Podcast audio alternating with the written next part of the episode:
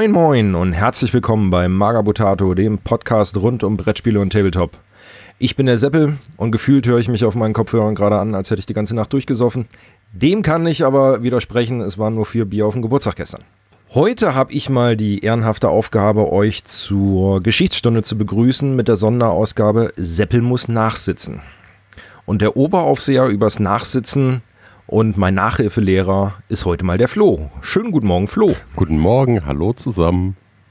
Mir fiel gerade so ein, das hat so ein bisschen was vom Breakfast Club irgendwie. Wir sitzen hier gemütlich zusammen, ich muss nachsitzen. Ich weiß aber nicht, ob ich so Breakfast Club erleben möchte, oder? Das ist wieder was anderes, um das etwas einzugrenzen. Wir haben einen schönen Samstagvormittag, die Sonne scheint, haben wir gerade bei uns beiden festgestellt. Also, wird schön, sowohl das Wetter als auch unser Gespräch. Das wird sich zeigen. Kommt immer auf die Ohren oder Augen des Betrachters an. Ne? Für dich wird es wahrscheinlich schön, ich muss nachsitzen, also wird das eher unschön. Mal gucken. Du wirst hoffentlich was lernen und dann hast du ja auch was davon. Da gehe ich mal ganz stark von aus. So, nur erstmal für unsere Zuhörer zur Erklärung, warum muss ich denn nachsitzen? Es wurde an mich rangetragen, sowohl von dir, glaube ich, auch mal in den Kommentaren, als auch von anderen aus der Community, dass ich so ein bisschen Probleme habe, Maya, Inka und Azteken auseinanderzuhalten. Ja, das war durchaus einmal ein Kommentar von mir, aber macht dir ehrlich nichts draus? Ich höre ja sehr viele andere Podcasts, auch Geschichtspodcasts von normalen Leuten, mal zu Filmen oder sonst irgendwas. Die haben alle das Problem. Ich habe jetzt erst, ich weiß nicht, oh, kann man das spoilern, egal, den letzten Wakanda-Film mit Black Panther. Ja. Und da hat derjenige auch gemeint, ja, die werden angegriffen von so Sci-Fi-Inkas. Aber das sind halt Sci-Fi-Mayas dann beruhigt mich das umso mehr, dass es auch in Hollywood-Blockbustern so passiert. Ich wurde ja auch darauf hingewiesen, meine Ausrede aus Alien vs. Predators, dem ersten Teil, dass Maya, Inka und sämtliche Hochkulturen eigentlich einen ursprünglichen Stamm haben, ähm, dass diese Ausrede nicht mehr zählen würde. Habe ich halt Pech. Deswegen haben wir uns jetzt hier zusammengesetzt und äh, du biegst mir das mal so ein bisschen bei. Wie üblich in der Geschichtsstunde nehmen wir uns ähm, Boxen dafür. Und wir haben uns dafür rausgesucht von Warlord Games. Die haben da eine Reihe, nennt sich Mythic Americas, also mythisches Amerika. Und haben dazu drei größere, komplette Inka, Maya, Azteken Warbands auf den Markt geschmissen. Für den zarten Preis von 350 Euro. Also darum geht es ja jetzt hier eigentlich auch gar nicht. Der Preis ist ähm, ne, relativ, hast schon recht, es ist einiges, was geboten wird. Da werden wir uns jetzt auch einfach mal dran langhangeln und gucken, wie weit das wirklich so existiert hat. Wie immer werden wir euch die Boxen unter dem Podcast verlinken, dass ihr dann auch mal gucken könnt, über was wir hier überhaupt geredet haben. Und ich würde sagen, wir starten einfach mal mit den Inkas.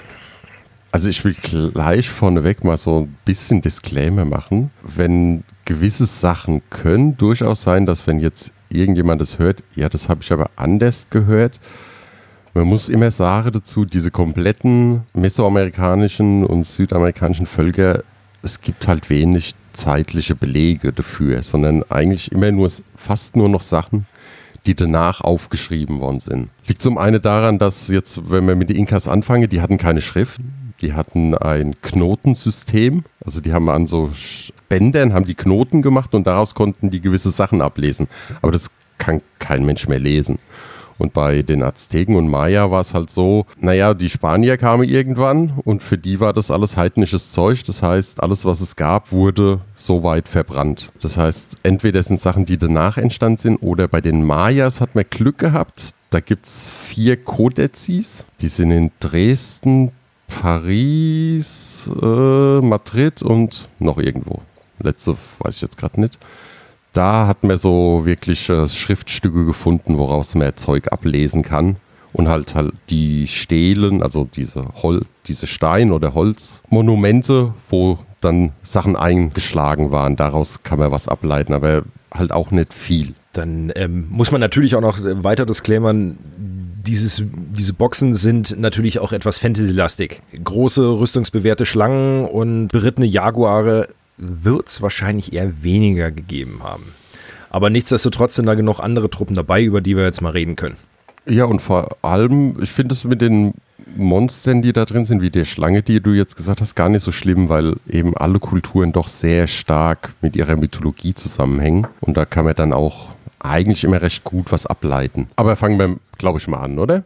Genau. Also, die Inka, die wurden so etwa, was man heute weiß, so 1200 nach Christus haben die angefangen zu, ja, sich auszubreiten. Von der Mythologie her ist es so, dass die, der erste Inka, der Monka Capac und seine Schwester, die wurde vom Sonnengott Inti gesandt und die waren auf dem Titicaca-See, den kennt man ja, und haben dort praktisch ein, ja, gibt's gibt es, glaube ich, heute noch auf so einer Insel so ein kleines, ja, so ein Temp Art Tempel gebaut oder, wie sagt man?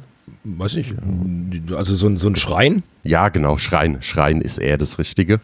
Und da hat angeblich der Sonnengott Inti ihnen einen Stab gegeben und haben gesagt, dort, wo sie mit einmal reinhauen können, da solle sie die Kultur beginnen. Und die sind dann auch losgelaufen. Etwa da, wo heute das Cus Cusco liegt, also beziehungsweise Cusco liegt, das war ja dann die Hauptstadt. Da hat es funktioniert und da haben sie dann angefangen, ihre Welt aufzubauen und ihr Reich. Das ging auch relativ gut bis ca. 1533. Dann kam Francesco Pizarro mit den Spaniern und ja, die waren hört man, wenn wir dann ein bisschen hören, die waren halt technisch einfach den Umwelten voraus mit ihren Ackerbusen, mit Rüstungen und so weiter, dass die halt eigentlich keine Chance haben. Und 1572 wurde dann der letzte äh, König der Inkas enthauptet und damit war es dann auch der Untergang des Reiches. Die waren aber relativ groß, also das Gebiet ging vom heutigen Bolivien bis komplett Chile runter, die ganzen Anden entlang. Kann man sich in etwa vorstellen, wie wenn du vom Nordkap bis Spanien. War jetzt nicht sehr breit, weil die waren halt durch die Anden sehr eingegrenzt. Und die haben das aber auch so gemacht, so ähnlich wie die Römer.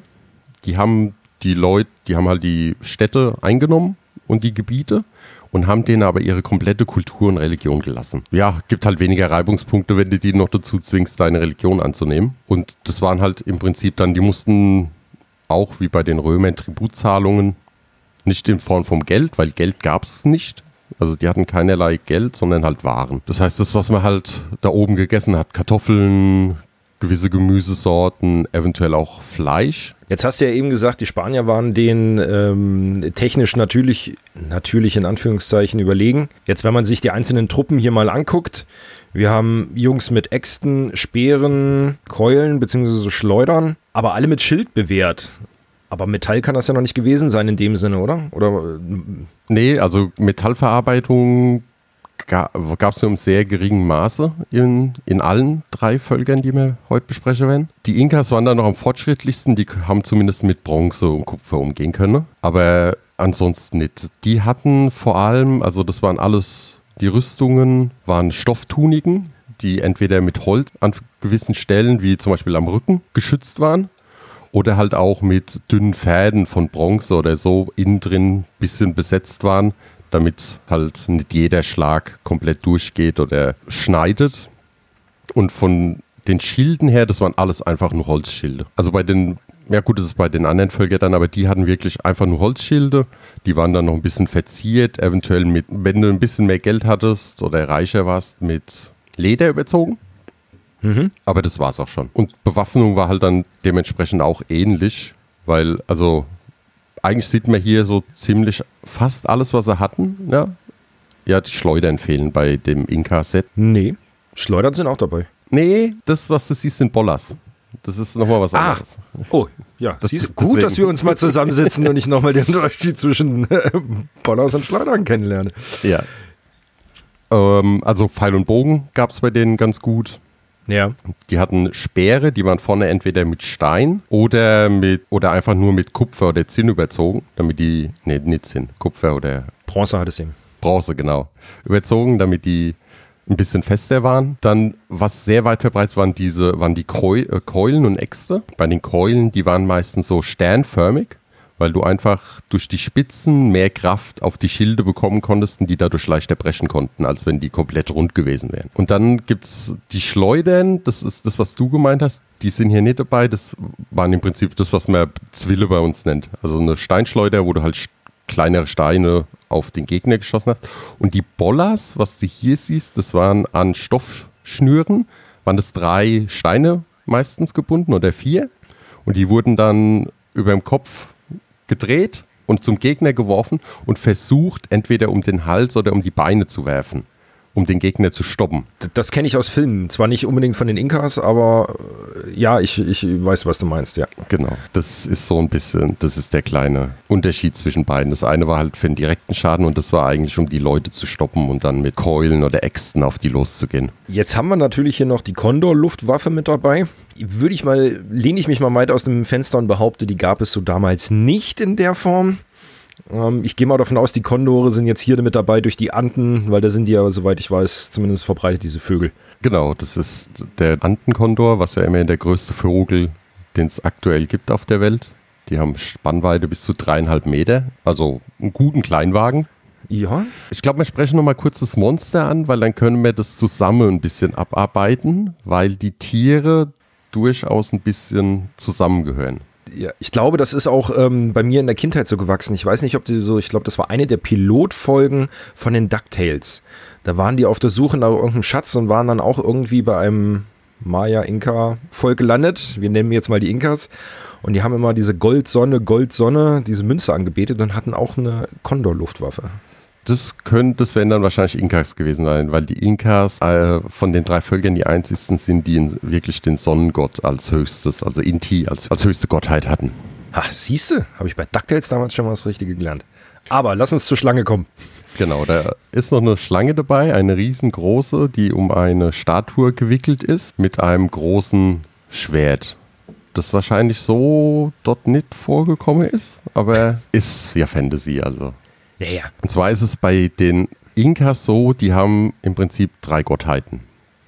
Also die Inka-Mythologie setzt sich zusammen aus dem Puma, der Schlange und dem Kondor. Der Kondor ist praktisch der, der, der die Götter, das ist das einzige Tier, das zu den Göttern hoch kann, weil es so hoch fliegen kann. Ja. Weil die gibt es ja bis zu 6000 Meter Höhe. Das ist ja für einen Vogel wirklich sehr hoch. Die Schlange ist so ein bisschen das Böse, das Unendliche, der Tod, also die Welt der, also die Unterwelt, ist aber auch gleichzeitig in dem Fall, also hier heißt das Ding Mara, ich vermute mal, dass die, weil bei den anderen waren es auch, sind es auch alles Götter, das, da geht es wahrscheinlich um Amaru. Das ist ähm, Symbol für Unglück der Menschen. Und wenn der auftritt, hat man so ein bisschen der Tod und die Tiere und die Landwirtschaft symbolis symbolisiert. Okay. Ist aber auch gleichzeitig in dem Fall auch der Gott der Weisheit und des Wissens die Riesenschlange. Also der weiß halt viel, deswegen kann er den Tod halt sehen. Ist so ein bisschen bei denen das. Und eben der Kondor ist äh, wirklich, äh, also ein sehr wichtiger, gerade auch in dem, in dem Schöpfungsmythos ein bisschen. Dann gibt es auch eine Geschichte, also Brüder, die haben so ein bisschen, der eine war ein bisschen schlauer, intelligenter und die haben dann so ein bisschen Zwietracht gehabt und der Dümmere von beiden, nenne ich ihn jetzt mal, hat dann den anderen eingesperrt und der hat dann den Schöpfergott angerufen, hat gesagt, bitte hilf mir. Und dann hat er in Kondor verwandelt. Und daraufhin ist er über die Gipfel geflogen und hat dann sich auf den Gipfel niedergelassen und ist als Fels praktisch dort verblieben. Ja, wurde dann dementsprechend auch als Gottheit angebetet von den Leuten. Ja, und daher kommt bestimmt auch die, die letzte große Gottheit hier mit den Jaguaren, in dem Fall die Jaguar-Kavallerie. Ja, das, das muss ich aber ein bisschen. Der Jaguar war gar nicht so verbreitet. In, das ist so das, was mich am meisten stört an der Box.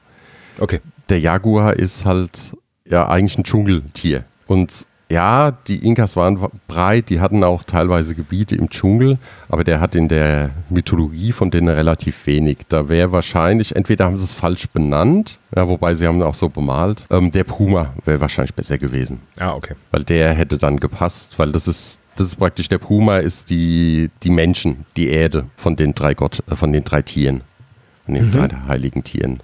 Also du hast praktisch den Kondor oben als Verbindung zu den Göttern, die Schlange ja. zur Unterwelt und der Puma zu den Menschen. Was sagst du denn so ähm, von deinem Wissen her zur historischen Akkuratheit der Kleidung auch und so weiter? Das ist ja jetzt nicht nur die Waffen, sondern diese, diese Gewänder, auch gerade bei den Priestern und ihren Gehilfinnen. Kommt das hin? Gerade Priester werden doch eine riesengroße Rolle damals gespielt haben, gehe ich von aus. Ja, ja, aber der Priester war ziemlich gleichgestellt mit dem König.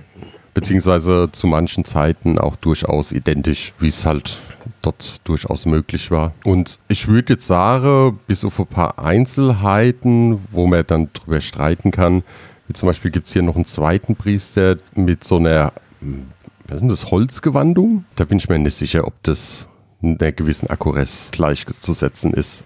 Es hat mit dieser helle Bade ja schon fast was äh, von, einer, von einer Vollrüstung, so vom optischen her, aber es wird wahrscheinlich Holz sein, wie du sagst. Aber ansonsten, das mit den Tuniken passt bei denen soweit. Mhm. Eigentlich auch mit den Helmen meistens. Ich weiß jetzt nicht, ob, da bin ich mir nicht hundertprozentig sicher, ob diese Helme unter den Konturen, weil die sehen zumindest aus, als wären sie mit Bronze verzogen oder mit Kupfer. Ja. Ob man das wirklich viel getragen hat. Da würde ich jetzt nicht die Hand ins Feuer legen. Und, aber im Großen und Ganzen sind sie doch relativ nah. Ich sagen muss, Inka ist mit da, wo ich mich am wenigsten. Das ist. Jetzt grundsätzlich, deren Kriegszüge, wo du gesagt hast, wenn, wenn sie es wie die Römer gemacht haben und erstmal alles eingenommen haben, das waren ja auch alles eher einfach ausgestattete Völker, bevor die Spanier kamen, oder? Also da ist das eigentlich mehr so ein, so ein, so ein kleines Scharmützeln gewesen oder waren das wirklich große Schlachten? Nein, also bei allen drei Völkern sind die Größe der Schlachten sehr überschaubar. Es sind wirklich meistens Scharmützel. Es gibt ein paar einzelne Überlieferungen von größeren Schlachten, beziehungsweise bei den Azteken sogar so systematisch Schlachten, da kommen wir dann später dazu, das ist recht interessant. Aber das sind, ach, ach, durch die Gegebenheiten der Anden hast du halt keine große Heere, die du durch die Gegend ziehen kannst. Ja. Es gibt ein paar Leute, oh, ein paar größere Völker, jetzt muss ich aber überlegen, ich weiß nicht, wie sie heißt, man nennt sie Wolkenmenschen. Die sind in den trockeren Gebieten von Peru, gab es die vorher schon. Und die haben sie auch eingenommen. Aber dadurch, dass halt keine Metallverarbeitung im richtigen Sinne gibt, weil halt Bronze und Kupfer einfach zu weich ist, war das auch alles darauf ausgelegt, halt relativ einfache Bewaffnung, relativ simple Rüstung, weil du brauchst halt weder im Dschungel noch in einem Hochgebiet ist es halt schwer mit einer Rüstung zu laufen, mit einer Vollrüstung. Ja. Oder auch mit dem Harnisch. Das ist ja eher unpraktisch. Und da die Bewaffnung ja durchaus jetzt nicht unbedingt darauf ausgelegt ist, oder sich so weiterentwickelt hat, dass du es gebraucht hättest, haben die halt auch einfach eher leichte Rüstungen getragen, die halt einfach durch an gewissen Punkten verstärkt waren, aber dich nicht gehindert haben bei deiner Bewegung. Dann lass uns nochmal den Punkt Rüstung nehmen und mal langsam zu den Maya rüberschwappen. Ja, ist aus derselben Range. Also das sind drei große Boxen von Warlord Games. Und bei den Mayas gefühlt, entweder sind sie halb nackt oder die Elite-Jungs haben irgendwie naja, das Grüne würde, können wir jetzt fast als Obsidian ansehen, aber Obsidian, Steinrüstungen wird es hier wohl nicht gegeben haben. Lass uns doch mal Nein. zu dem Maya rüber. Ja, das, was du da siehst, sind äh, ja entweder Obsidian, aber dann eher der Schmuck. Wenn es größere Teile waren, dann waren das einfach nur eingefärbt. Also die haben viel in Farben eingefärbt, die mhm. Stoffe. Haben aber auch alle, ich sag mal, das, das trifft auf beide jetzt zu, sowohl Azteken als auch Maya, die haben entweder Leder, Baumwolle oder Agaven gehärtet also Agaven ist das, woraus Tequila gemacht wird. Kenn ich, kenn ich. Weißt du, ja, kennst du, ne? Daraus haben die sich praktisch Rüstungen gemacht und die wurden dann meistens mit Harzen oder so gehätet. Dass die zumindestens, weil da, wenn wir jetzt die Bewaffnung durchgehen, wird man das merken, du, du hast nichts gebraucht für Schnittfest, ja. sondern eher gegen Stöße und da hat es mal, oder halt vor allem gegen, äh, ich sag mal, Streifwunden, die halt deine Haut aufgerissen hätten oder so. Da war das dann eher von Nöten und dementsprechend hat mir das auch nie so gemacht. Und zweitens, also wer schon mal in so einem warmen Land war, also ich finde es ja selbst im Winter dort schon unglaublich warm. Es hätte ich halt auch unglaublich gestört. Wenn in Mexiko im Winter 28 Grad tagsüber bei hoher Luftfeuchtigkeit, ja, ist halt eine dicke Rüstung auch nicht so praktisch denke ich mir. Jetzt, wann, wann waren denn Mayas am Start? Zu den Inkas hattest du ja schon was gesagt, so bis 1500. Wann, wann waren denn Mayas da? Also die Mayas, das ist das längste Volk, das von allen, also gab, ist immer falsch gesagt, also diese, die gab es so von 3000 vor Christus gibt es die ersten Siedlungsspuren bis fast 1700 nach Christus. Oha. Die Hochzeit war so 200 bis 1200 nach Christus, aber warum das mit dem gab, ist so ein bisschen irreführend, weil die Mayas gibt es heute immer noch. Also das ist eine Gruppe von ca. 6 Millionen Leute, die es immer noch auch teilweise ihre Kultur manchmal gepaart mit Christentum ausleben. Und es gab sogar im 19., Ende des 19. Jahrhunderts gab es so, nennt sich Kastenkrieg. Da haben sich die Mayas gegen den Staat Mexiko aufwehrt, weil sie praktisch eine eigene Nation haben wollte. Ja, nach 60 Jahren etwa wurde dann dieser komplette Krieg oder Belagerung auch erst richtig aufgelöst. Also die kämpfen selbst heute noch richtig dagegen, dass sie kein eigenes Land haben. Und bei den Maya sprechen wir jetzt von einem Gebiet, das ist Yucatan, das ist eine, äh, die Halbinsel, ja. bis runter Guatemala, also Mexiko, dann Guatemala, Honduras, Belize. Nicht so groß wie die Inkas, nie ansatzweise, aber auch ein sehr weites Land. Man muss aber dazu sagen, bei Maya spricht man eigentlich nicht von Maya-Reich, sondern von der Maya-Kultur weil es ähnlich jetzt wieder, sag ich mal, so ähnliche Anleihen wie in Europa gab bei den Griechen. Das waren eigentlich eigentlich alles eigene Städte und die haben dann einfach nur andere Städte eingenommen und haben die zu Vasallen benutzt, haben denen ihren eigenen König gelassen, die haben sich selber autonom verwalten können, mussten ja. aber dementsprechend halt Tributzahlungen an das Hauptvolk, also an die Stadt, die momentan das Sagen hat, ein bisschen abführen. Ja gut, wir gehen jetzt gerade von dieser ungefähren Zeit aus, wo diese Bild Bilder entstanden sind, hätte ich fast gesagt. Also wo diese, diese Minis auch eingeordnet sind. Also so wie wenn man jetzt sagt, okay, Maya-Inka-Kultur, irgendwelche Tempel im Dschungel, sage ich mal, also so Indiana Jones Vibes irgendwie zu der Zeit. Also, dass es die Kulturen in irgendeiner Form immer noch äh, gibt, das wollte ich ja auch gar nicht abstreiten. Ja. Darum geht es ja auch gar nicht. Es ist ja nur halt eben zu den Hochzeiten, sage ich mal. Da reden wir ja eigentlich von. Ja, aber mit dem Dschungel muss ich dich gleich mal einbremsen. Ja, siehst du? ja, nein, das ist ja gar nicht so schlimm, aber wenn man sich heutzutage diese ganzen Bilder anguckt, dann sind die halt mitten im Dschungel. Das sieht unglaublich idyllisch aus oder sonst was, aber man rede hier von Städten, die 10, 20, teilweise 50.000. Ich glaube, Tikal geht mir heutzutage von knapp 100.000 Leuten aus. Das heißt, da war weit und breit um die ganzen Pyramiden und Tempel nichts mit Dschungel zu sehen. Weil da waren die Leute, da waren Ackerflächen, da wurde Zeug angebaut und dementsprechend, heutzutage sieht es unglaublich cool aus. Das war, glaube ich, auch das, was mich damals gecatcht hat, als ich klein war. Aber wenn man dann mal ein bisschen 100.000 Leute, wenn man sich das heute mal vorstellt, wie groß die Stadt ist, dann kannst du das noch um einiges vergrößern, weil da gab es halt keine fünfstöckigen Häuser, sondern Hütten. Ja. Und dann musste halt wurde das Zeug nicht von, keine Ahnung, vom Meer 500 Kilometer entfernt hergebracht, sondern die mussten halt ihren Mais, was das Hauptnahrungsmittel bei denen war, ja, irgendwo in der Nähe anbauen. Und dementsprechend ist da halt weit und breit eigentlich nicht viel mit Dschungel gewesen. Okay, also falls du oder die Zuhörer zwischendurch mal so ein Plop, Plop, Plop, Plop, Plop hören, dann sind das so diese, diese Traumschlösser, Seifenblasen, die bei mir so zwischendurch einfach mal wegplatzen wenn ich dann doch mit der Wirklichkeit konfrontiert werde und meine ja. Bilder, die ich da verschrobenerweise habe, ja, aufhören zu existieren. So, weil mir dann, das glaube ich dann wichtig wird, wenn wir die Figur, oh, wobei das könnte man eigentlich bei der Figur besprechen. Mit der Mythologie bei denen ein bisschen. Ja, ich hätte jetzt meine Überleitung genutzt, aufhören zu existieren. Wenn ich mir die Bewaffnung der Maya angucke, sind die irgendwie ein bisschen krasser drauf als die Inka. Also wenn ich mir diese großen Schwerter angucke, halt eben diese, ja, die für mich dann auch in den Völkern bekannt waren mit diesen, hätte ich fast gesagt, Kettenschwerter. Du weißt, was ich meine mit den Zacken? Obsidianschwerter. Obsidianschwerter, genau. Das sieht alles ein bisschen krasser aus, irgendwie, finde ich. Ja, war es aber nicht, weil du hattest ja den Längennachteil auch ein bisschen. Und die waren unglaublich äh, schwer. Also zu der Bewaffnung dieser Obsidianschwerter, ich hatte das mal im Radio Longfall schon mal erklärt. Das ist im Prinzip ein Stück Holz und zwischen zwei Scheiben Holz am Ende, am Ende wo praktisch beim normalen Schwert die Klinge wäre, hat man Stücke von Obsidian genommen. Das ist Drachengest äh, Drachenstein. Ach, guck, ich habe zu viel Game of Thrones in letzter Zeit geguckt. Nee, ähm, Vul also Vulkanglas würde man es bei uns nennen, äh, Obsidian. Und das schlägt man ab und dann hat man so spitze Stücke.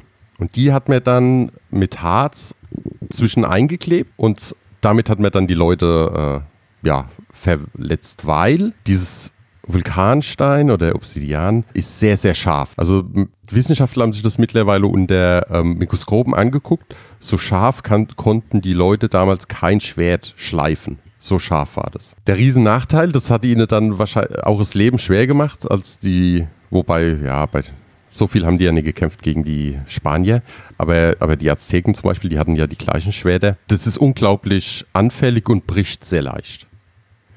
Das heißt, gegen eine Rüstung schlägst du dagegen und dein Schwert ist nur noch ein Stückchen Holz. Wenn du natürlich keine Rüstung hast, wie es hier ja, außer wie wir vorhin gesagt haben, halt äh, gehärtete Baumwolle oder Agavenblätter, kannst du aber unglaubliche Fleischwunden damit reinreißen. Weil das relativ leicht durch Fleisch durchgeht und dann kannst du da auch wirklich Muskelstränge mit rausziehen. Das gibt Sauerei. Und wenn ich mir überlege, dass die Jungs das hier teilweise als Zweihänder tragen, meine Herren. Gab es in verschiedenen Ausführungen. Hier hat wahrscheinlich eher bei der Ausführung das Schild gefehlt, weil meistens wurde das in Kombination mit dem Schild gemacht, wenn du es einhändig hattest. Ja. Gab es aber später dann auch, das haben hier die Priester, wobei wahrscheinlich die Anzahl ein bisschen lang ist, als Art Stangenwaffe gehabt. Das war einfach, äh, um einen Reichweitenvorteil zu haben. Ach, oder die oben rechts, die haben ja auch relativ lange. Da hast du es halt als Zweihang, um ein bisschen Reichweitenvorteil zu haben, weil doch relativ viel Nahkampf war. Also hier ist jetzt ein bisschen, sind einiges, hier sind die Bögen auch. Wobei die Bögen bei den Mayas relativ spät waren. Ja. Die, man denkt immer so, die haben da drin gewohnt, aber die waren eigentlich relativ spät erst gekommen bei denen. Was hier fehlt, was noch eine sehr verbreitete Bewaffnung war, war das Blasrohr mit vergifteten Pfeilen. Also gerade so ähm, mit Nervengiften halt, ne? Die einen dann ja entweder nicht gut getan haben. Genau. Bisschen verwirrt haben eher. Und auf der rechten Seite über diesen äh, Wehrjaguars wo wir dann später zur Mythologie noch sind, ähm, hatten die noch diese Attel-Attels. Das sind im Endeffekt Speerschleudern. Also die haben den Speer entweder im Nahkampf genutzt oder wenn sie ihn geworfen haben mit diesen Attel-Attels. Das ist halt ein zweites Stückchen Holz mit einer Kerbe und dann kamen die da rein und dann hast du einfach eine viel stärkere Durchschlagskraft und auch eine größere Reichweite erreicht. Also ein geübter Maya, sag ich mal, kann damit durchaus 100 Meter weit die katapultieren. Krass. Jetzt nicht unbedingt geziel richtig gezielt, sondern nur so in eine Richtung. Aber ich sag mal, wenn da, keine Ahnung, 20 Mann vor dir gegenüberstehen, wirst du, wenn du es richtig machst, schon einen erwischen. Ja, das ist ja, ne? also das hat sich ja noch ein paar Jahrhunderte später, dass du dir einfach nur halt eben die Masse dann einfach, irgendwen hast du schon getroffen. Ja, D dafür waren die auch hauptsächlich da. Und ansonsten, ja, sieht man auch, äh, hier jetzt relativ wenig auf den Dinge. Es sind die Rundschilder. Weiß nicht, was die hier jetzt drauf haben. Ist jetzt schwer zu erkennen, ne? Ein Croissant würde ich es nennen. Nein, aber also du ja. meinst jetzt bei den Speerträgern, ja? Ja, was die da auf den Schildern haben. Aber die waren im Prinzip auch nur Holz, eventuell auch wieder mit Agav, also gehärteten Agaven oder Leder drauf, um das ein bisschen noch fester zu machen. Ja, dann, dann lass uns doch mal über den Elefant im Raum sprechen, den äh, Wehrjaguaren. Ja, Wehrjaguar. Jaguar ist halt wichtig in der Kultur von den Mayas. Die waren, das war den, auch bei den Azteken mit ein hohes Tier. Das war so ein bisschen der Geist auf Erden. Der konnte auch zwischen den Welten hin und her wechseln, also auch in die Totenwelt und wieder zurück. Und dementsprechend war der wichtig. Ich glaube, Wehrjaguars an sich gab es nicht. Meinst du? Nee. Okay. Also man muss jetzt immer sagen, so ein bisschen die Maya und auch die Azteken Mythologie ist sich relativ ähnlich. Bis auf ein paar Kleinigkeiten. Und es gibt, weiß ich zumindest, bei den Azteken gibt es Nawali. Das ist ein, eine Hexe, so gesehen, die sich in einen Jaguar verwandeln kann. Und dementsprechend, ja, in der Mythologie wird es sie schon in der Richtung dann gegeben haben. Ich weiß jetzt nicht, wie das Gegenstück bei den Maya heißt, aber das dürft, da dürfte es auch eins geben. Bin ich mir ziemlich sicher. Okay, jetzt könnte man ja bei der Mythologie, wenn wir da noch bleiben, böse sagen, jetzt haben sich eine Schlange und ein Kondor gepaart und rauskam eine riesengroße Fledermaus. Ja. Ja, also sind das die Parallelen? Also erzähl erstmal was zu der Fledermaus. Was ja. bedeutet die? Wo kommt die her? Das ist Gamazos. Da will ich jetzt ein klein bisschen ausheben, weil das auch mit der Mythologie der Maya viel zu tun hat. Okay. Die sind in verschiedenen Zeitaltern, haben die von ihrer Geschichte her gelebt. Und da gibt es eine Geschichte über Hanapu und X-Palenke. Das sind zwei Zwillinge und die sind irgendwann in die Unterwelt runtergegangen. Nach, also Xibalba ist die Unterwelt bei denen. Und dort gibt es immer Aufgaben. Und wenn du die Aufgaben erfüllst, kannst du zum Gott aufsteigen. Das ist ja wie eine Quest bei D&D. Zum Beispiel. Okay. Ja. Und dementsprechend sind die halt hinunter, weil ihre Väter haben das auch schon probiert, sind aber an der ersten Aufgabe immer gescheitert. Und das Ziel war ein Ballspiel das Tokatok. Ich weiß nicht, das kennt man bestimmt aus gewissen Geschichten. Du hast im Prinzip eine hohe Mauer und oben ist ein Steinkreis und dort musste ein Kautschukball durchgeschlagen werden und zwar aber nur mit den Gelenken, das heißt Schulter, Hüfte, Knie oder Ellbogen. Und die mussten praktisch ein Spiel gegen die Götter gewinnen. Oder hast du Fragen zu dem Ballspiel? Nee, nee, nee, ich, ich, ähm, ich erinnere mich gerade dran. Also ich habe das schon mal irgendwo gesehen. Die, das Spielfeld war aber auch so angeschrägt irgendwie, ne? Also so. Teilweise. Es ja. gibt welche, die haben unten, es, da gibt es verschiedene Varianten. Es gibt welche, wo unten so eine leichte Schräge noch ist. Es gibt ja. welche, die haben eine relativ kurze Schräge. Es gibt auch welche ohne Schräge. Und je nachdem, wo du bist in der kompletten Zeit oder auch in welchem Gebiet, wurde es alles ein bisschen anders da gespielt. Also meistens hattest du unten eine gleiche Anzahl an Leute und die ja. haben halt dann versucht, das, den da hochzubekommen. Die ging manchmal ewig, solche Spiele. Weil so ein Kautschukball, wer das mal hatte, das ist nicht vergleichbar mit dem Fußball, das ist unglaublich schwer und der tut auch unglaublich weh an den Gelenken, wenn du den mal mit dem Ellbogen oder mit dem Knie da hochbekommen musst.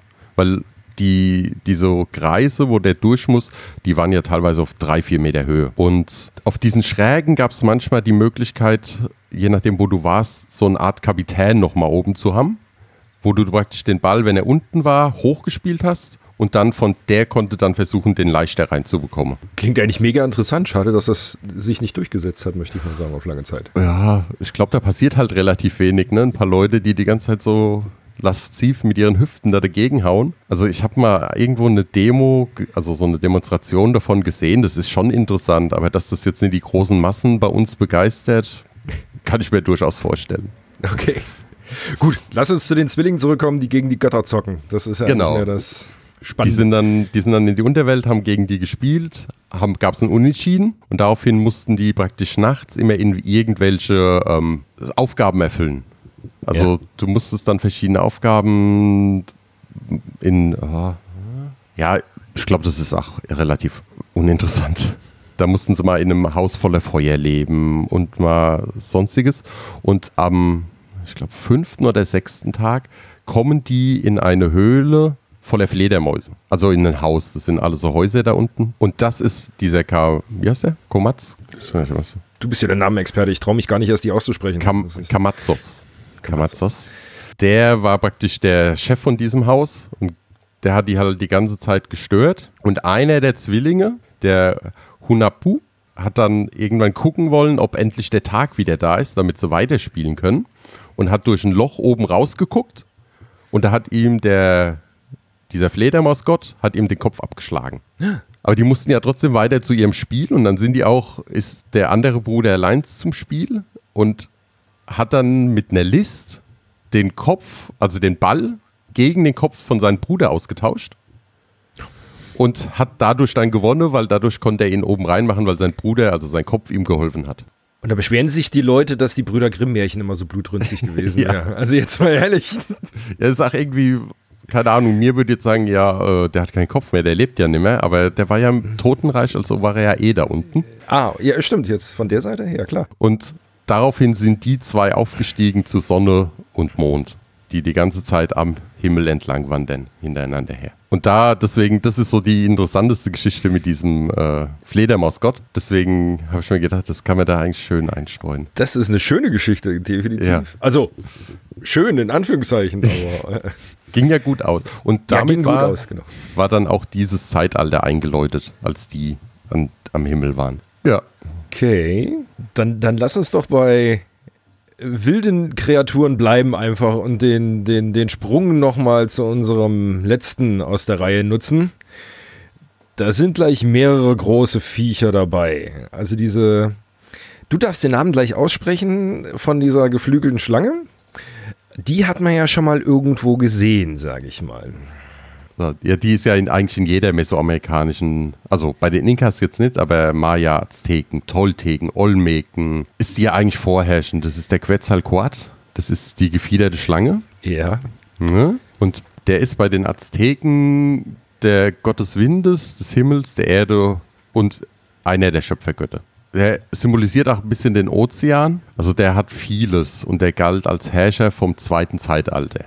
Also wie gesagt, ich kenne ihn sogar aus einer Sherlock Holmes Geschichte, also er ist ja, schon genau. sehr verbreitet auf jeden Fall. Also das ist, ähm, den gibt es ja glaube ich sogar als, als äh, Monster bei Monster Apocalypse. Also der ist recht... Ähm, den gab den gibt es bei, wie heißt das, Smite, das ist so ein 3D-MOBA, gibt es den als Gott. Den gibt es bei Final Fantasy 8, gab es den als Beschwörung. Also er hat Karriere gemacht, möchte man sagen. Der ja. ist noch äh, sehr wirksam. Ja. Ähm, ich denke mal, dieses äh, Ding, das andere ist jetzt so sein böses Gegenstück. Gab es das überhaupt? Also diese, ich nenne es jetzt mal fast Chimäre aus. Was haben wir denn da alles? Wir haben einen Wolfskopf, wir haben ein Krokodilschnauze, wir haben einen knöchernen Schwanz, wir haben, weiß nicht, was ist denn der, der andere Schädel gewesen? Mit Menschenhänden. Ja. Gab es das Ding? Oder ist das jetzt wirklich mal krasse Fantasy? Ich bin gerade bisher am Straucheln. Ich bin mir nicht hundertprozentig, es gab ein chimärenartiges Wesen, aber ob das so aussah, bin ich mir nicht sicher. Also da bin ich mir, bei dem bin ich mir echt unsicher, ob das wirklich so gegeben hat. Weil der Name auch durchaus nicht so richtig. Gut, dann äh, finde ich diese ganze Warband äh, aber sehr irgendwie ein bisschen weird und anders im Vergleich zu den anderen. Also von diesen Zombie-Wesen, also das ist irgendwie alles ein bisschen zombie-lastiger, sind untote Krieger. Ja hatten die Azteken so diesen, diesen Touch, dass die irgendwie mit Menschen opfern und dass sie ihre, also dass sie keine Zombie-Krieger hatten, ja, ist klar, aber. Also Menschenopfer hatten alle. Alle. Alle drei. Ja, Azteken Maya war relativ ähnlich, Inkas waren ein bisschen anders. Bei den Inkas war es wirklich nur, um da nochmal zurückzukommen, nur zu besonderen Anlässen. Das heißt, irgendwelche hohen Feiertage, wichtige Ereignisse wie eine Krönung oder so. Und die haben auch extra dafür Leute ja, aufgezogen. Die wurden in gewissen Klöstern gehalten und dann haben sie in den Klöstern, die wurden nach und nach halt Dings und wenn sie ein gewisses Alter erreicht hatten, dann wurden sie geopfert. Hatte den Sinn, das musste jungfräulich sein. Das heißt, Frauen hat man meistens so zwischen 10 und 14 geopfert. Mhm.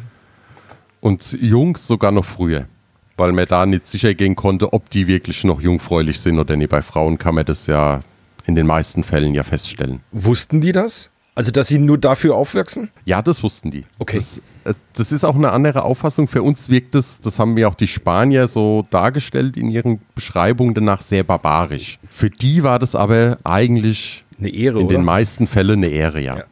Weil du, also gerade bei den Maya und Azteken ist es so, dass die zum einen war es, um die Götter ruhig zu stellen, damit sie nichts, weil das war ein richtig, ne, wie bei uns so der gute Gott, wobei da kann man auch drüber streiten, aber.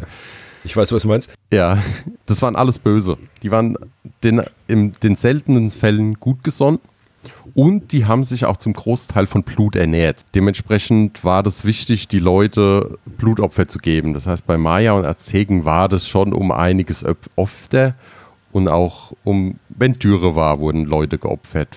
Also auch in größer, ja, das ist immer so ein bisschen in der ähm, Archäologie ein bisschen umstritten, ob es viele waren oder nicht. Da gibt es verschiedene Quellen dann ein Jahr später heißt es wieder, nee, es waren doch nicht so viele. Da ist man sich ein bisschen uneinig. Naja, egal wie, Menschenopfer sind jetzt zum Glück eher aus der Mode gekommen. Also das äh, für damalige Verhältnisse okay. Das hat sich da etwas weiterentwickelt, würde ich behaupten. Wollen wir auch, willst du auch hören, was die gemacht haben mit denen? Ja, komm, dann, wenn wir jetzt schon bei den blutigen Details sind, dann noch raus. Ja, die wurden im Prinzip auf, auf den Pyramiden für die jeweilige Gottheit meistens ähm, erhoben hingelegt, je nach Möglichkeit entweder betäubt, damit er sich nie wehren kann, weil es ist halt wie es ist. Du hast jetzt trotzdem im Normalfall einen Selbsterhaltungsinstinkt. Das heißt, wenn dann einer kommt und will dich aufschneiden, dann wehrst du dich in den meisten Fällen. Oder die wurden mit gewissen Kräutern und Dämpfen halt betäubt, dass mhm. die halt liegen bleiben. Ja, und dann äh, kam das Obsidian Messer zum Einsatz. Das hat, wurde der Brustkorb aufgetrennt und dann wurde das Herz rausschlagend rausgeholt und gegen Himmel gehalten und dann in vielen Fällen auch noch, also je nach Zeit natürlich wieder und so, ähm, auch gegessen von den Priestern. Und ja, die Leiche wurde dann einfach, die Treppen runtergestoßen. Fertig.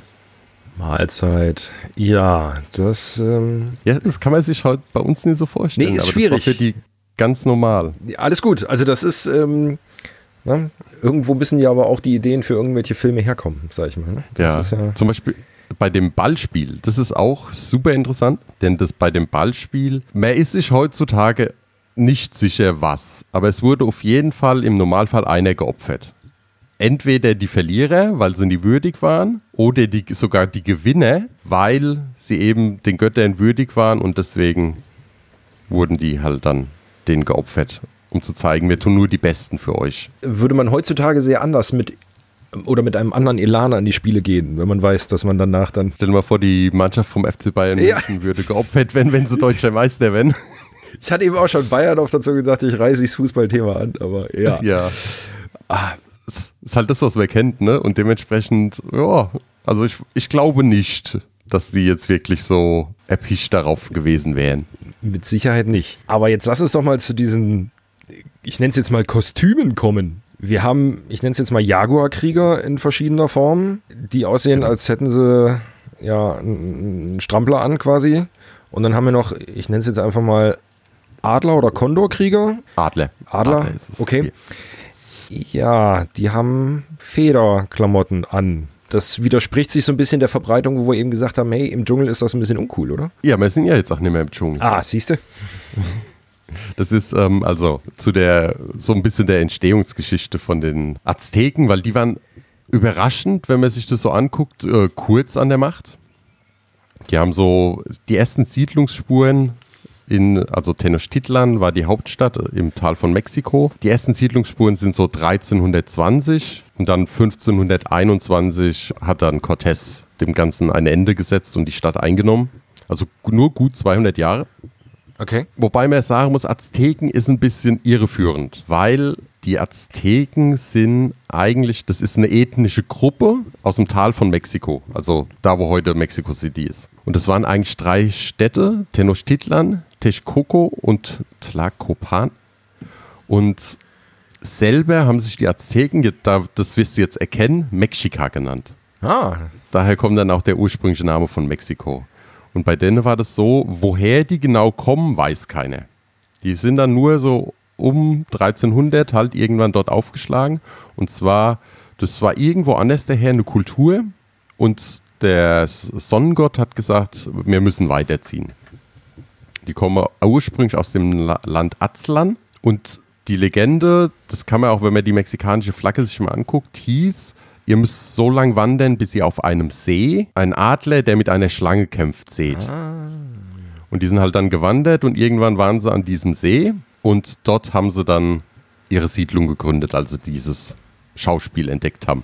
Und damit war von denen her, von der Geschichtsschreibung her, das fünfte Zeitalter. Also die gab es schon länger, aber die waren eigentlich nie so wirklich relevant. Erst als sie danach eben diese Stadt gegründet haben, weil die hatte auch im Vergleich, also die haben ja dieses Dreierstadtbündnis gehabt und die haben so ein bisschen halt den enormen Vorteil gehabt, dass die auf dieser Insel saßen. Das ist eine relativ große Insel und die wurde mit drei oder vier Dämmen haben die gebaut, um dorthin zu kommen. Und es ist natürlich unglaublich gut, um sich zu verteidigen gegen e egal wen. Ja, ist richtig. Und dieses Dreierbündnis kam dann irgendwann, weil eine relativ starke Macht von außen, die Tlaxcalteken müssten das gewesen sein, halt Druck ausgeübt haben. Da haben sich die drei Städte zusammengefügt und haben gesagt, wir verteidigen uns und danach haben die halt auch so eine Koexistenz nebeneinander gehabt. Aber diese Mexika oder wie mir so heutzutage Azteken nennen würde, also wenn jetzt das mal fällt, hm. das ist das, was mir heute so nenne, das waren somit die stärksten. Eben einfach auf diesem enormen Vorteil von der Stadt. Ne? Da konnte halt keiner einen Aufstand machen, weil du kamst halt einfach nicht dran. Ja. Und das ist heute, wo Mexico City liegt. Die Spanier haben dann den See trockengelegt nach der Eroberung und da ist heute dieses riesengroße Mexico City. Jetzt, jetzt sind wir bei dem Moment, wo ich mit äh, offenen, staunenden Augen und Mund hier sitze und denke, oh Gott, das ist schon. Ja, und weil diese Spinnenwesen, die da dabei sind, so richtig kann ich mir die nicht erklären. Wird wahrscheinlich irgendeine mythologische Figur sein, könnte aber auch sein.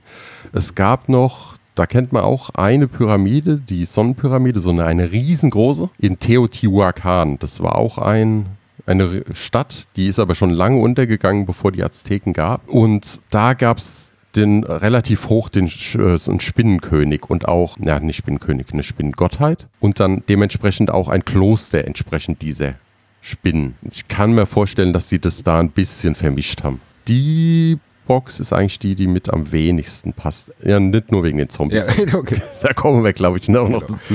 Und genau. Und bei den Azteken, die wurden ja dann von Cortés erobert. Das kennt man ja soweit eigentlich, ne? Und was bei denen interessant ist, bei denen waren ja auch Opferungen sehr, sehr wichtig. Und die haben auch Städte eingenommen und haben die dann praktisch Tribut zahlen lassen. Aber die haben teilweise Städte, die sie erobert haben, nicht eingenommen, weil es gibt die sogenannten Blumenkriege. Das ist ja nett. Nennt sich das Ganze. Das hört sich erstmal nett an. Die, was dahinter steckt, ist ein bisschen bizarrer. Und zwar haben die, das wurde abgemacht. Zum Beispiel an dem und dem Tag treffen wir uns dort und dort. Und dann sind da Heere hinmarschiert. Und das Ziel, ja, wir erklären mal, was passiert. Und dann, das Ziel ist nämlich echt ein bisschen bizarr aus unserer Sicht. Die haben sich dann dort getroffen. Morgens wurden dann Rauchschwaden aufgemacht und dann sind die aufeinander los. Und zwar aber erstmal nur die besten Krieger. Mhm. Wer müde war, ist weggegangen, dafür ist ein neuer dazugekommen. Was man vorhalten muss, Kinder mussten nicht äh, teilnehmen. Wenigstens etwas? Ja, so. Aber es war so, die, die besiegt worden sind. Und das Ziel war nicht, die Leute zu töten, sondern nur unfähig zu machen. Die, die besiegt worden sind, wurden am Schluss als Sklaven ausgetauscht. Das heißt, das einzigste Ziel von diesen Kriegen war, sich zu treffen, zu verprügeln und die Leute, die praktisch im Kampf verloren haben und unwürdig waren, wurden ausgetauscht als Sklaven, damit jeder seine Opfer bringen konnte. Wo ist jetzt die Verbindung zu den Blumen? Das, ja, weil es eigentlich weil es kein Eroberungskrieg war. Achso, auch auf dieser schönen Wiese, wo sie sich getroffen haben mit den vielen bunten Blumen. Genau. Ja, habe ich verstanden. ja, es war ein Kampf nicht um zu töten, sondern einfach nur um zu gucken, wer ist der Stärkere und dementsprechend dann die Schwachen auszutauschen und zu opfern. Jetzt muss ich aber trotzdem nochmal fragen, weil das ja in dem Fall wirklich heraussticht. Sind die dann in ihren, ich sagte jetzt mal böse, Kostümen da aufgelaufen? Waren das die Elitekrieger in Jaguar und, und Adler oder waren die alle so? Genau. Also es gibt im Prinzip äh, vier Kasten. Das sind bei den Azteken Adlige, Händler, Bauern und Sklaven. Über Sklaven haben wir, glaube ich, jetzt schon gehört, was die, für was ja. die da waren. Opfer und Bauen. Händler waren zum Handeln da. So, und dann gab es die Bauern. Im Prinzip gab es bei den Azteken eine Wehrpflicht. Das heißt, jeder erwachsene Mann musste irgendwann in den Krieg ziehen. So konntest du die Leute immer aus, tauschen und wer halt gerade auf dem Feld beschäftigt war, konnte nicht. Dafür waren andere, die wieder konnten. Und es gab den Adel. Und zu dem Adel haben unter anderem eben diese zwei Kasten, der Adlerkrieger und der Jaguarkrieger gehört. Die waren so ein bisschen, ja, gemocht haben sie sich nicht, muss man sagen. Die Adlerkrieger waren so ein bisschen eher die Speer und Diplomaten, also die wurden vorgeschickt, um eventuelle Verhandlungen zu machen, bevor es zum richtigen Kampf kommt. Oder, im An oder wenn wir eine Stadt belagert haben, um eine Kapitulation zu mhm. verhandeln. Und die Jaguar-Krieger waren einfach auch einfach nur Kriege. Also auch, aber das, das waren halt so gesehen die Berufssoldaten mhm. äh, von den Azteken. Oder Mexika, genau. Ja, das mit den Kostümen, sie wurden teilweise so dargestellt auf Bildern oder auf Zeichnungen, aber man geht eigentlich davon aus, dass sie nicht komplett gerüstet waren. Also bei den Jaguar-Krieger war es ja so, deswegen sieht hier, das sieht hier total affig aus mit diesem Dings. Die haben halt einen toten Jaguar genommen und sich das Fell übergeworfen. Aber ein Jaguar ist halt nicht so groß wie ein Mann.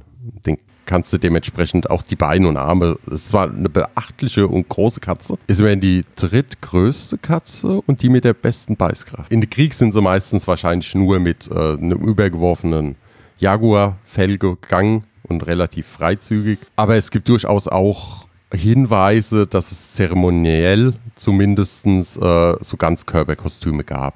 Die wurden aber im Kampf meistens nie gemacht, weil die dann doch, entweder musst du sie extrem weit machen, das heißt aber der Gegner kann dich halt reinstechen und mit dem Speer fixieren, sage ich jetzt mal. Ja. Oder sie sind relativ eng, aber dann tun sie dich halt in deiner Bewegung auch einschränken was du nicht willst. Und das gleiche bei den Adlern, also das einem Ganzkörper mit Adlerfedern drauf, wahrscheinlich nicht. Also die meisten, wovon man ausgeht, ist, dass die so einen Holzkopf hatten, der wie ein Adler geformt war mit diesen Federn dran und dann halt relativ, so wie die Maya, relativ mit Lendenschurz einfach. Gibt wahrscheinlich auch welche, die mal ein bisschen mehr Federn hatten, die sie sich verdient hatten. Aber so Ganzkörperadler ist halt unglaublich. Also gerade wie sie hier, das sind ja so Tuniken irgendwie, glaube ich, ist extrem unpraktisch.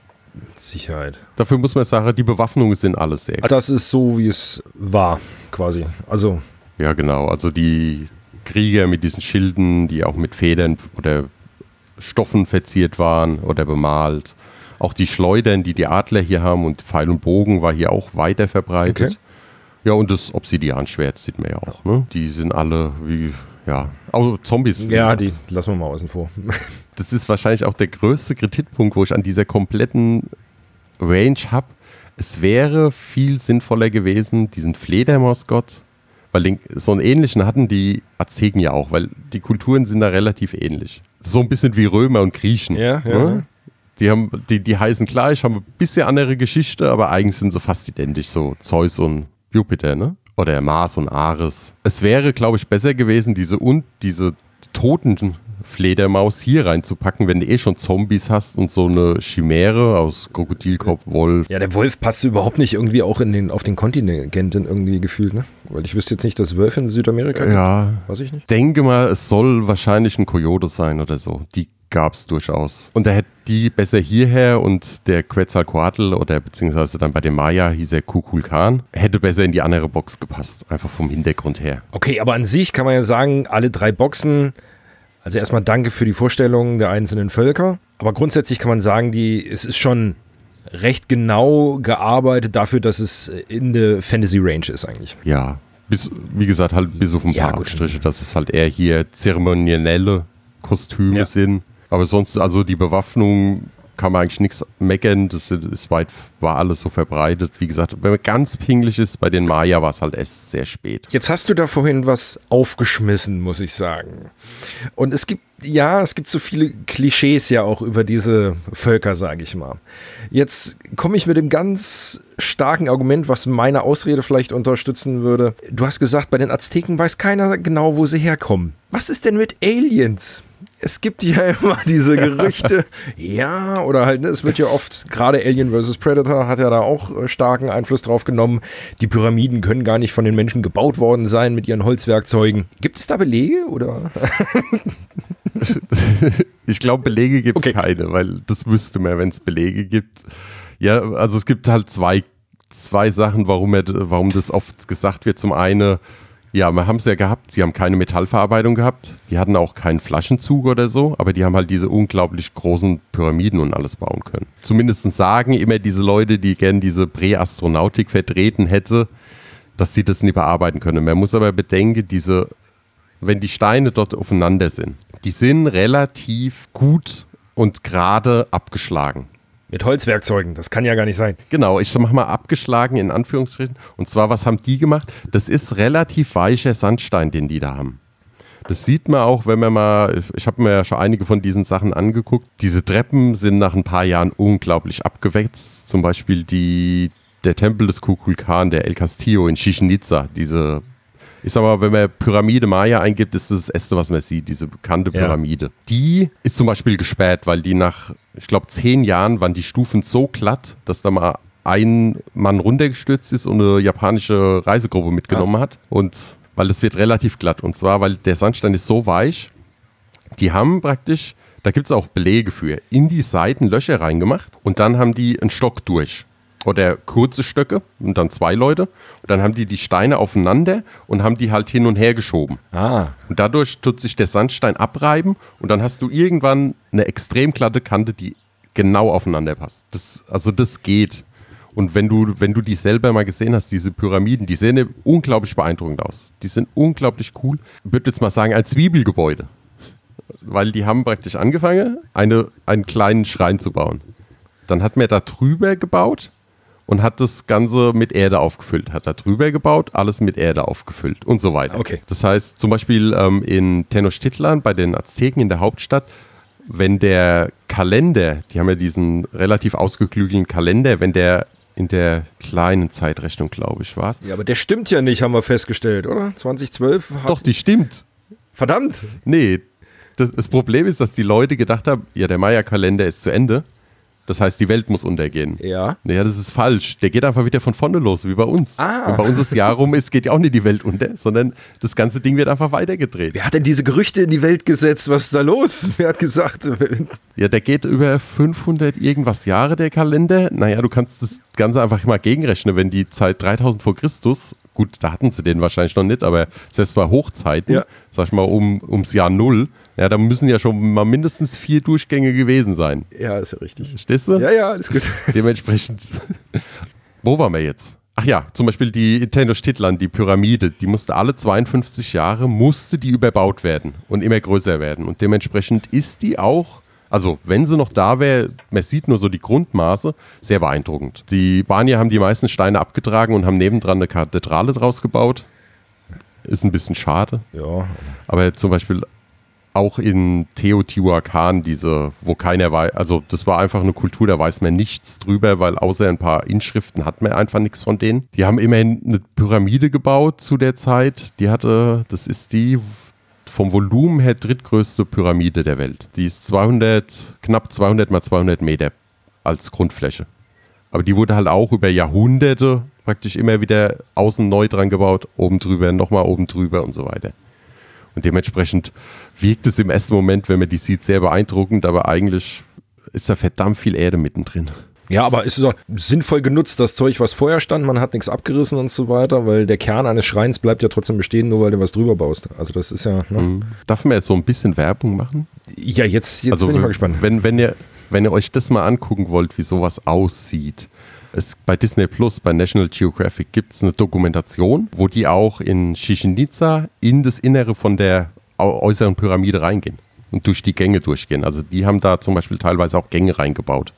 Okay. Und da sieht man auch so ein bisschen diese Gänge. Und dann kann man das sich so ein bisschen ableiten. Es ist wirklich, also die haben wirklich so eine Pyramide und irgendwann wollten wir höher, weil man vielleicht näher an die Götter musste, weil es halt schlecht lief. Und dementsprechend hat man halt einfach, sag ich mal, so drei Meter versetzt, außen angefangen zu bauen, so die ersten Steine, dann äh, Erde oben drauf, nächste Steine und so weiter.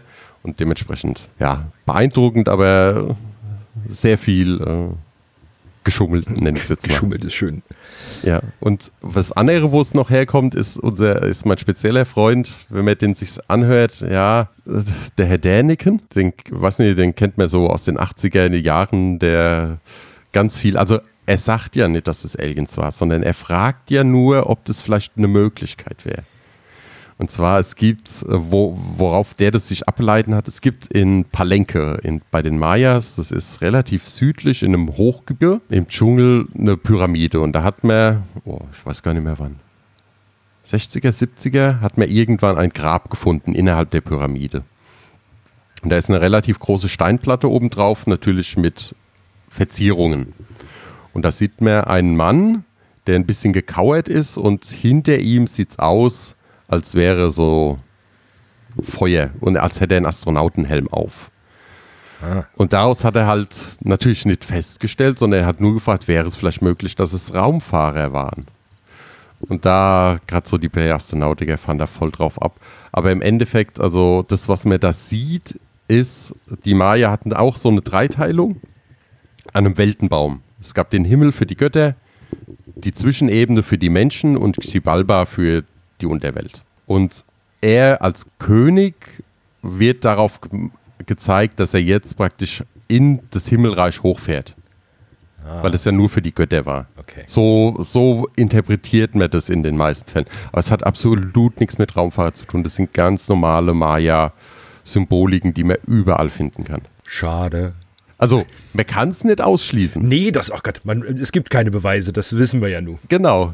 Du kannst halt die Nicht-Existenten beweisen. Das geht einfach nicht. Wenn etwas nicht existiert, kannst du es nie beweisen. Aber bis jetzt gibt es keine Belege dafür. Vielleicht unsere Urgroßkinder, vielleicht gibt es dann mal irgendwann Belege, weil die zurückkommen und sagen, ja, wie habt ihr denn euch jetzt entwickelt? Könnte möglich sein, aber ja, gibt keine Hinweise darauf. Das würde ich doch nutzen, quasi, um zum Anfang die Sache jetzt rund zu machen mit meiner Alien vs. Predator-Theorie. Da sind die ja auch immer alle Jahre wieder gekommen. Ich kann nur sagen, vielen Dank, Flo, dass du mir und den Zuhörern mal die drei Völker näher gebracht hast, die Unterschiede und Gemeinsamkeiten mal dargelegt hast. Ich kann für meinen Teil nur sagen, Ich gelobe Besserung. Man muss ehrlich sagen, wenn man die halt jetzt einfach nur jemanden sieht, dann musst du dich damit schon auseinandersetzen, dass du wirklich die Unterschiede erkennen kannst. Man kann es oft einfach am, wenn man weiß, wo es stattfindet, das Ganze machen, wie Anden, Hochgebirge,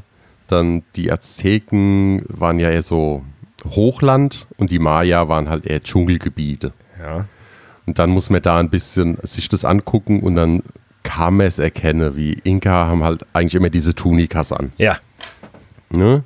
Und die Maya haben relativ gar keine große Rüstung oder Verzierung. Die hatten auch diese Jaguarköpfe und auch diese Jaguarfelle, aber meistens auch nur äh, zeremoniell. Ne? Ja. Alles andere, was darüber hinausgeht, da musst du schon ein bisschen Freak sein.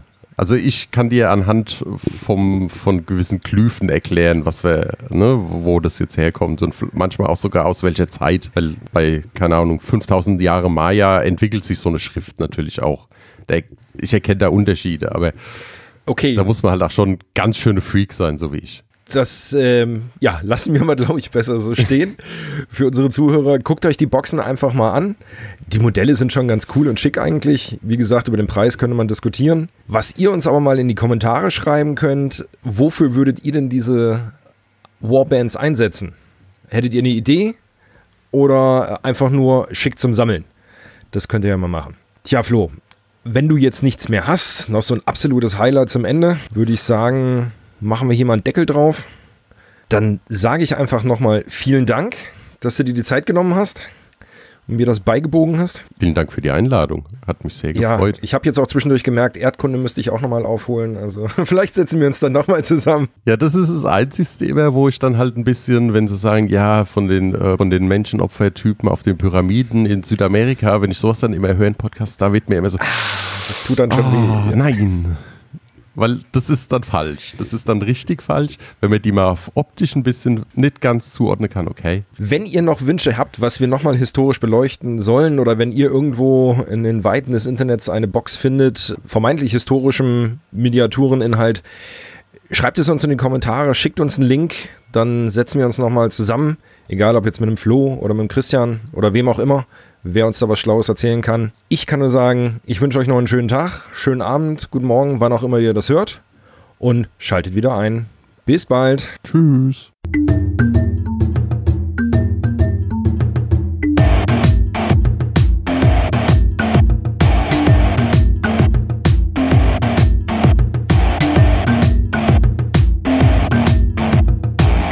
Das war Magabotato, ein unabhängiges und kostenloses Projekt von Fans für Fans unseres gemeinsamen Hobbys. Gerne könnt ihr uns unterstützen, indem ihr uns entweder eine Spende über paypal@magabotato.de zukommen lasst oder uns auf www.patreon.com/magabotato abonniert. Weiterhin freuen wir uns auch immer über gespendete Stunden für Ophonic. Den Button hierfür findet ihr auf unserer Website www.magabotato.de. Vielen Dank fürs Hören und bis bald!